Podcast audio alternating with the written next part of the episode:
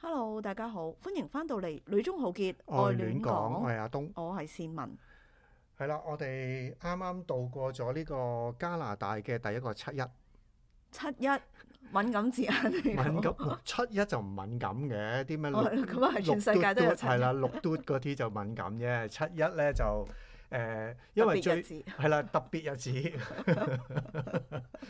誒首歌真係好正啊！ 誒大家知唔知係邊首歌？其實咧七月一號咧，除咗係我哋即係香港嘅咩回歸祖國咩？講多一次順啲嘅，誒呃 係啦，七一就係誒唔知乜嘢香港回歸乜嘢祖國嘅紀念日咯。但係同時你跟住唔間，俾你入境下次翻去。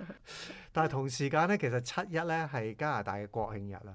嗯誒、適逢就仲要係禮拜六啦，嗯，咁、所以咧叫做有一個嘅 long weekend。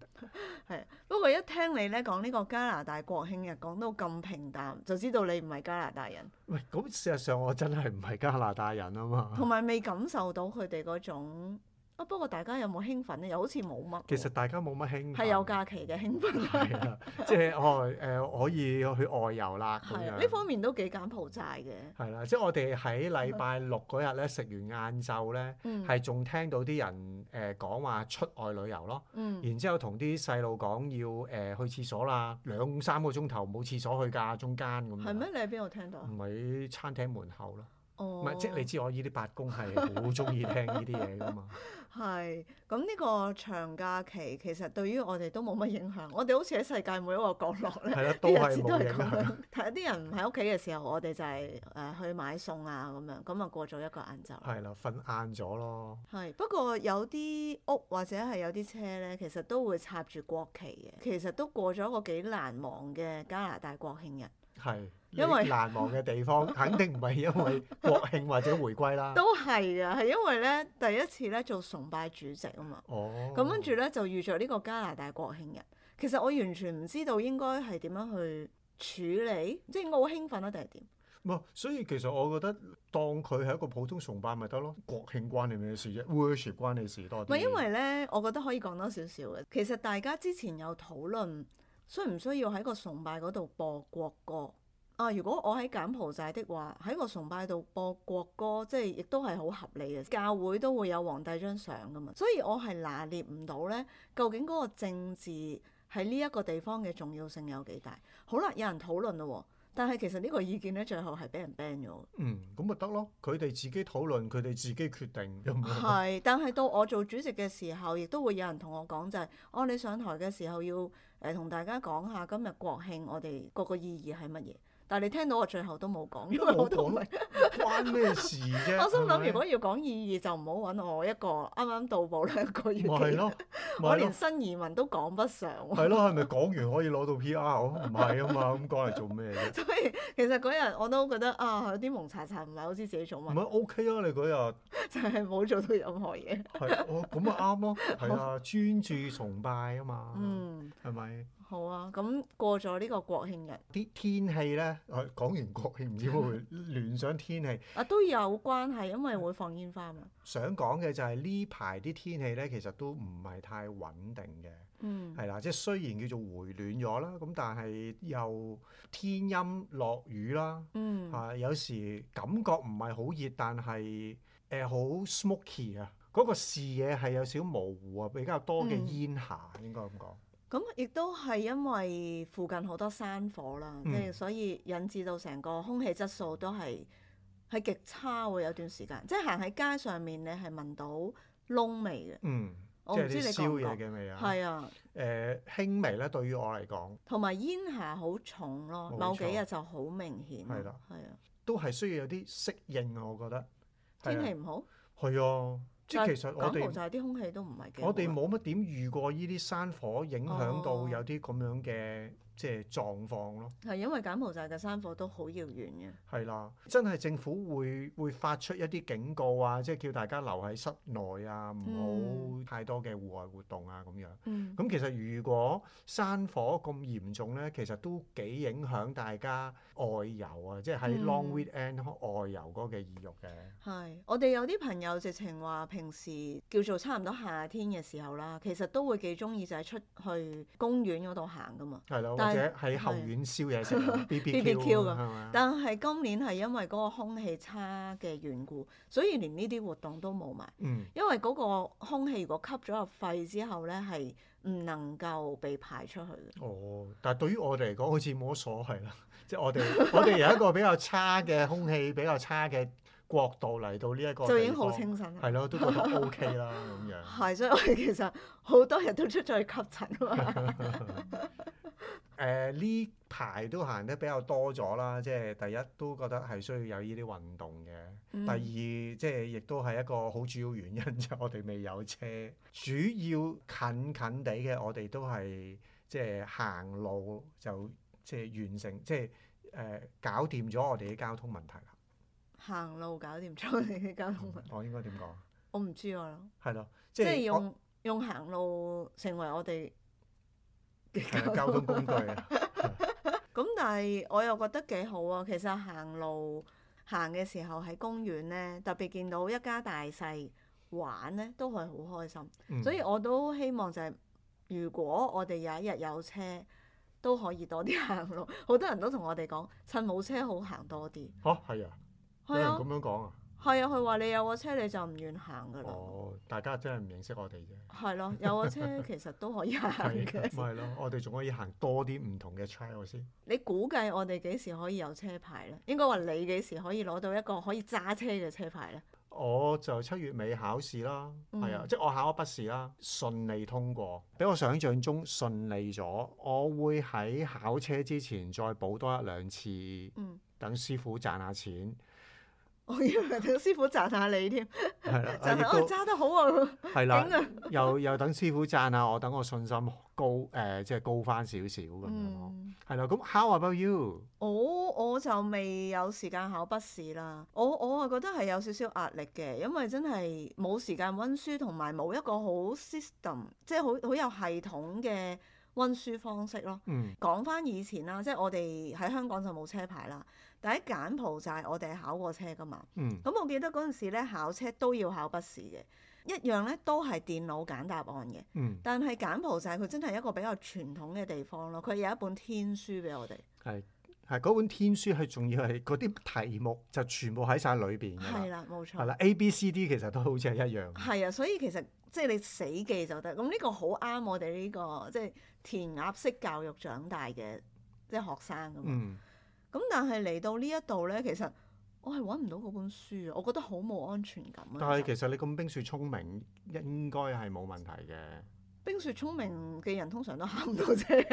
唔會㗎。咁啊，嗰啲咧，而家其實大家都會係 download 一啲 apps 咁嘛。嗯咁喺啲 apps 嗰度咧，其實就係模擬考試，嗯但係佢係唔會有一個好有系統嘅理論咯。同埋佢啲答案或者問題唔會按次序出噶嘛，即係答完我錯咗啊，下一題，跟住我已經唔記得上一題其實個答案係乜啦。即係我喺做嗰啲模擬試題嘅時候咧，其實我係 drop notes 㗎，係啊，嗯，所以我係會記得，即係佢出過呢一條誒、個答案要求要係咩嘢，我做完我就唔記得咗，係咯。不過我覺得你係因為太多嘅事情。誒去處理啊。係啦，要處理啦，咁所以其實你好似就少咗嗰個空間，都係嘅，我諗喺我而家呢個階段咧，似乎考車雖然大家都話好重要，但係太多嘢就係逼到我覺得呢個已經唔係最重要嘅 priority。誒，呃其實你可能喺考車嘅過程嘅裏邊，學車、考車嘅過程裏邊，你可以有啲 therapy 嘅感覺咧。啊，你你記得我考柬埔寨個車牌嘅時候，我都一啲完全冇呢個 therapy 嘅感覺。每次去學車其實都係一個好痛苦嘅過程。我覺得喺呢度好得意嘅，即係學車或者考車嗰個過程咧，誒、嗯同柬埔寨係相類似，但係我覺得即即係當然 advanced 啲啦，係啊，啊即係慘，只係 advanced 啲咋。呃誒、我你其你實講緊真我我覺得成個感覺都真係 advance 一啲㗎咋，因為其實喺柬埔寨我哋學車呢，係你學咗車先去考筆試同埋路試，係同一日進行嘅。哦，係就係咧， 好搞笑噶嘛！就係、我哋報咗名，跟住考筆試，跟住咧你一 pass 咗咧，佢就可以俾你落去考埋路試，係啦，一剔過嘅，係啦，而個路試係喺市場裏邊㗎嘛。係即係唔係係一個正式嘅路，但係學車嘅時候就喺一個正式嘅馬路嗰度，係啦，真係好奇怪呢 件完 事。全係調轉個係啦，方呢式，件事係好奇怪嘅。係係咯，咁嚟到加拿大，即係 advance 嘅嘅意思就係佢係有少少邏輯 咯。係啦，就係、你温好書，考咗個路試，嗯然之後你攞咗一個叫做即係 G 1嘅牌，確保你係可以開始喺路面揸車。嗯最重要就係你要有個師傅坐喺你隔離，嗯，或者係啦係阿爸或者係係咪啊？係啦，即唔需係要要。正式師傅噶嘛，如果上高速公路咪要師傅咯，我哦即係經驗司機係唔得係嘅啊，，嗯我一定要好師傅似嘅係我覺得係幾邏輯嘅，係嗯啦，即係你乜嘢都冇，你冇牌，但係你可以喺架柬埔寨咧，你就可以開住架車喺馬路上面行，其實係好奇怪嘅事咯。唔係佢哋嘅邏輯就係最緊要個師傅可以有個 break 踩住咯。係，咁但係我依家攞住一個叫做 G1 嘅牌，即係起碼已經叫做有 license 咯。係啊，我我會我會覺得咁樣係 advanced 啲哦咯，即係咁樣叫做合法地可以揸住架車喺個路面上面，唔係啦構成危險係係啦嘛？係啦，咁同埋考呢個筆試嘅時候，即係佢啲電腦都係 advanced 啲咯。呢個又好難唔 advance 嘅喎。通常就係柬埔寨一個受助嘅國家，佢啲接收嘅電腦好多時都係喺加拿大、美國運過去。係啊咁跟住係咯，即係所有嘢即係都係比比柬埔寨 advance 少少咁樣咯。哦，咦，我好奇就係你嗰日學車咧，嗯，師傅嗰個位有冇 break 㗎？有梗係有啦，我、所以嗰個係一個正式俾人學嘅車嚟嘅。係俾人學係啊正式學師，即係要學師要用嗰啲車咯。 哦，係啊，咁我考試都係會用嗰部車嘅，所以個考官就可以踩 break 咁樣啦。係啦，係啊，我仲記得咧，我第一次喺柬埔寨學車嘅時候，第一堂咧係要學踩油噶嘛。咁唔知邊個掣係油，邊個掣係 brake。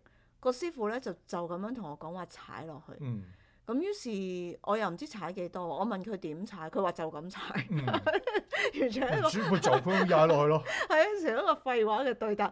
我因為學琴嘅時候咧，我老師成日叫我就係踩落到底噶嘛。嗯，咁我咪踩油嘅時候都踩到底咯，結果就成架車轟一聲， 轟，然之後成架車係震，嚇到個師傅自己都彈咗一跳。你係遇過好多好奇怪嘅事嘅，誒不過我覺得就係喺柬埔寨學車嘅時候，都學識咗好多佢哋學嘢嘅方式咯。嗯即係佢真係唔會講得好 specific 俾你聽，完全就係透過你自己嘅經驗去到感受，你錯啦。誒、但係我唔知啊，即係因為我都好似試過你啊，更加啦，即係個師傅係教你踩住條中間線嗯去開車噶嘛，誒、呃我個師傅就冇嘅，我個師傅從來都冇教我睇線嘅。 我個師傅淨係教我睇住前面嗰部車㗎咋，係、所以前面嗰部車如果係中線，我咪中線咯；如果前面嗰部車哦喺左線，我咪左線咯。咁樣，係啊，所以其實當你好猛陣咁話啲人點解唔睇線嘅時候，我心諗唔係應該係咁嘅咩？即係睇前面冇車咪得咯，啊咁係樣啊，哦，咁其實真係唔係嘅， 呢一度呢一度學車嘅過程都即係幾誒、幾新鮮嘅，對於我嚟講。翻工除咗你會搭巴士之外，有時如果有順風車咧，你都嗯會、即係有弟兄姊妹或者有其他嘅即係誒、牧牧師會接送咁樣啦。係啦，咁你都應該坐過唔少人嘅車㗎。咁其實你有冇啲咩特別嘅誒？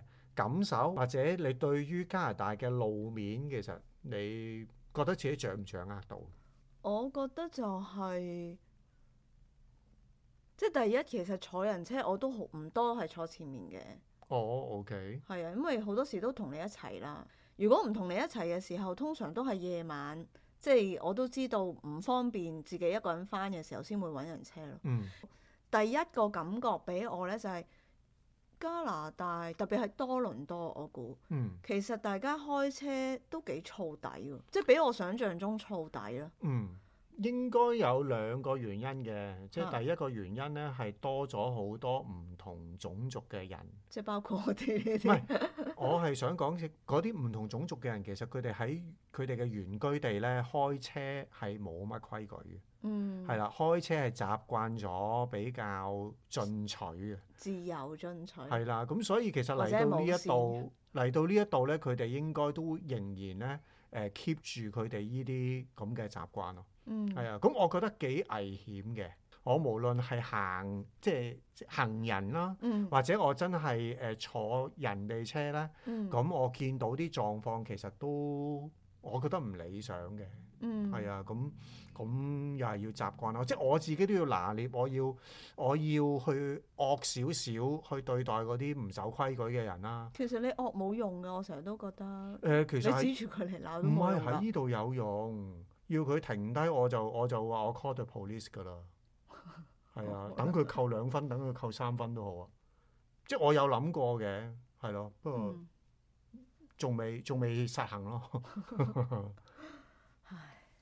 係咯，不過我我就係覺得呢一度嘅規矩咧，其實有一啲係比較特別噶嘛，即係喺嗯香港同柬埔寨冇嘅。譬如就係、我最唔慣嘅係架車嚟緊，你都可以過馬路咯。行人咧係最大嘅，嗯咁所以咧其實即係除非你係衝紅燈係唔啱嘅啫。如果唔係你喺一啲路嘅上面，只要你只腳踏出去，你迎面而嚟嗰架車咧，基本上都係需要停俾你噶嘛。嗯咁但係我哋喺柬埔寨唔會噶嘛，即係嗯雖然都係會有呢個 concept，就係你唔過咧，你係永遠都過唔到噶啦。但係你都要睇定啲。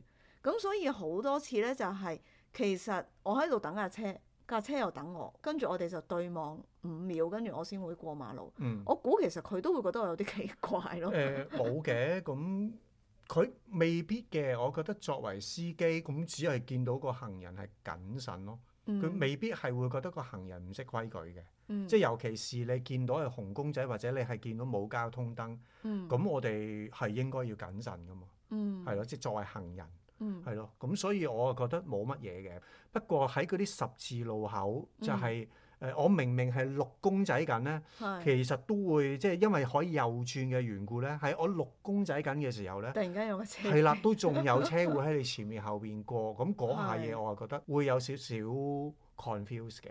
通常佢轉得彎，佢都係會好慢嘅，我又覺得 O K 啦，嗯慣，因為慣咗，係啊，亦都因為係咁嘅緣故咧，我有時咧唔知道我係誒向前嗰個我可以安全地按住即係綠公仔過馬路啊。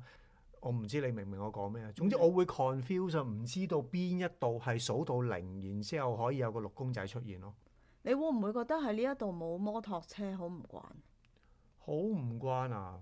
誒、少少啦，覺得個即係個路面咧好清、好乾淨咁樣，係冇乜障礙物咁樣。係，即係個路面係非常安全，唔會突然間有啲即係摩托啊、誒、閃出嚟啊 係，嗰啲咯。但係我有時都會好奇怪，哇！個車突然間就 U turn 嘅喎，咁其實喺邊度都係㗎係啦。咩？喺香港都唔得啊 你喺㗎。柬埔寨唔 係咩？乜柬埔寨我明咯，香港香港其實好多地方 咧係，窄到 U turn 唔到。冇 錯啦，係係冇辦法 U turn，同埋香港其實啲道路網咧好多時特別入咗市區咧，佢差唔多係俾你只能夠俾你 one way 咯。嗯，係啊，咁如果即係有有誒、呃 two way 嗰啲咧，其實中間通常都有欄杆，哦，所以你只會冚咗去個欄杆度，冇你就錯唔啦可，以 U 即係你 turn。冇辦法 U turn 咯。係咯，無論點咯，我都覺得其實呢一度即係司機比我想象中燥啦，嗯，跟住就係交通意外比我想象中多啦，係同埋有個傳言，我覺得都幾得意，就係、天氣越好嘅日子咧，係會越多交通意外，係啊，心情輕鬆啊，吹住口哨開車啊嘛，單手啊咁嗰跟啲住呢。就會殺唔切仔係啊，咯。單手扭軚咁樣咧，即 係即係眼望右邊，係啦，眼望右邊，跟住又扭左軚啊，咁樣嗰啲咯。哦，咁嗰啲係因為我哋而家住呢一度，其實樓下就係一個好大嘅十字路口啦，真係都唔少交通意外。即係我哋住咗兩個月，已經四單咁樣。係，啊，即係仲要唔計嗰啲只係急剎車 greet 一聲，但係又冇乜點即係嚴重撞到。 啊係啦，唔係其實最重要就係誒你有人行嘅時候咧，啲車咧係會謹慎啲嘅，有啲司人機係會謹慎啲嘅，哦，因為呢度實在太少人行。係。啊啦。但係你一冇人，因因為尤其是就係你係有時係紅燈，你都可以右轉啦。嗯，其實你係有一個即係誒，佢、即係法例容許你可以繼續左轉嘅。其實喺嗰啲位咧就會出現少少危機咯。即係當你誒、呃稍有猶豫嘅時候咧，咁就好容易即係對面線收掣不及啊，或者即係有好多唔同嘅可能性出現咯。係啊，唔係我咁樣講其實好難講，啊即係完全係形容唔到噶嘛。呢啲係突發路面嘅突發情況，係咯，你要真係判斷先先 OK 咯。喂，不過咧講開呢個屋企樓下咧，其實我哋而家住緊嗰啲叫 condo 啦。嗯，咁 condo 有個好處就係佢有少少似香港我哋住嗰啲私人屋苑，嗯，即係總之有個管理處。咁而呢個管理處咧又好盡責噶嘛，即係耐唔中就會 send 啲 email 嚟提醒住客一啲事情。嗰日咧我收咗個 email 就係、誒、講話屋苑嗰個停車場咧會大維修。嗯，跟住佢竟然係叫啲住客唔該你唔好喺嗰度泊車，我覺得係叫你將部車去 泊去朋友屋企，係啦。然之後咧，你就誒喺呢段日子咧，可能你需要去諗下叫人嚟接，同埋誒選擇呢個公共交通工具。但係我真係覺得好神奇咯，即係嗰個停車場如果要維修嘅話，你係連部車都唔可以泊喺度。你話如果喺香港仲唔俾人嘈死， 係啊，呢一度又真係唔知點解 OK 喎。其實連柬埔寨我都相信係冇可能發生啊嘅，因為柬埔寨唔會維修， 所以國情唔一樣。係係嘛啊，哇，其實如果我有車，啊我哋冇車就好地地啦，係咪？仲可以喺度食花生、剝花生。咁但係如果我哋有車，如果見到一個咁樣嘅通告，嗯。你會點樣？ 咁咪去管理處去問清楚咯。我呢咪去管理處度鬧爆佢，我唔使鬧爆佢，問清楚先咯。即係問清楚先鬧爆佢。唔係，佢話俾你拍街嘅，佢話有有啲 permission 可以俾你即係拍街，係咯。咁我唔知佢點拍啊，咁啊到時睇下佢點咯。喺呢個好天氣之下泊喺條街度都 OK 嘅，係只要唔係落雪的話，係咯，係。不過我覺得喺呢個小故事入邊，其實都提醒咗我，啊原來呢度嘅 condo 咧，我哋都可以開一集，即係呢一度居住嘅環境其實同我哋最初想像都有啲唔一樣，嗯，即係除咗租屋之外，哦好啊，咁你就開開一集，你預備嘅咯要，我唔知講咩因為因為對於你嚟講住邊都一樣係咪？誒都啊同係金鐘站都冇乜分別㗎嘛，都可以咁講嘅。少咗隻雞喎唔。係即係係咯，有個鬥瞓覺我就已經差唔多 OK 㗎啦。係我我我真係好簡單啊喺呢一方面，係咯，唔好意思啊，咁你不如去瞓 garage 啦。我又 OK 試㗎，我 OK 㗎，你係咪要？係啦，咁啊，你快啲真係的起心肝考咗個筆試先啦，然之後個路試再睇下點樣啦。啊，咁你其實咁成功一剔過，你有咩 tips？我係即係嗱，首先係個筆試咧，佢係分兩 part 嘅。嗯，咁我覺得其實考呢個路牌嗰嗰二十條嘅 multiple choice 咧，你唔會有問題嘅。咁唯一係考嗰個法例啊，係啦，同埋即係開車嗰個嘅習慣咧。咁誒、呃第一咧，其實佢係有時係啲英文上面嘅 tricky 咯。嗯，係啊，第二其實係主要令到我哋會錯嘅咧，其實係嗰啲數字啊。嗯，啊，即係你犯咗你犯咗法，其實我真係覺得好奇怪嘅啫。你犯犯咗一個交通嘅法例，然之後會要扣幾多分，嗯，咁罰幾多錢，嗯，架車要唔要扣留，扣幾多日之類嘅嘢，嗯，會唔會停牌？其實啊，如果我真係犯法，你話乜就乜㗎啦，點解要我讀埋啲咁嘅嘢？我覺得係個阻嚇作用咯，係會唔會啊？即係等你知道，哇，原來罰咁多錢㗎，咁就唔敢 唔敢亂唔嚟。係咁一定會知咯？但係其實你考試有冇必要考到咁仔細咧？即係你停牌停七日定停十四日定廿一日，其實你係令到啲人即係真係撞咯。咁如果你話啊阻嚇都係好嘅，嗯係啦，即係喺你考試嘅時候你諗清楚嘅，咁我覺得都好嘅。不過我哋認識嘅朋友，其實十個有十個都係話俾我哋聽，佢係唔知嘅。係咯，其實考完你會記咩？都係唔會記。誒、我大約有個 concept 咯。我讀嘅時候，我真係唔係走去背題目咯，而係嗯要明白佢哋誒嗰個法例做出嚟嗰個嘅精神嗯係啦。咁、所以其實對於我嚟講咧，我係容易啲掌握嘅。嗯係啦，係啦，咁所以我可以即係喺你考試之前咧，再過啲料俾你嘅，我相信係冇問題嘅。不過呢度呢，其實考筆試，我聽人講就係唔可以網上報名噶嘛，考嗯筆試、一定係 walk in 噶嘛。咁而 walk in 呢，只要你入咗去考試啦，咁你 fail 咗的話呢，你係可以出嚟即刻報名再考過，嗯同一日。嗯，總之你排隊考就得啦。係啊。所以有啲人呢，係即係總之坐喺度成日就係不斷考，考到 pass 為止。我之前同邊個講咧，有個朋友就係陪仔女嗯去考咯。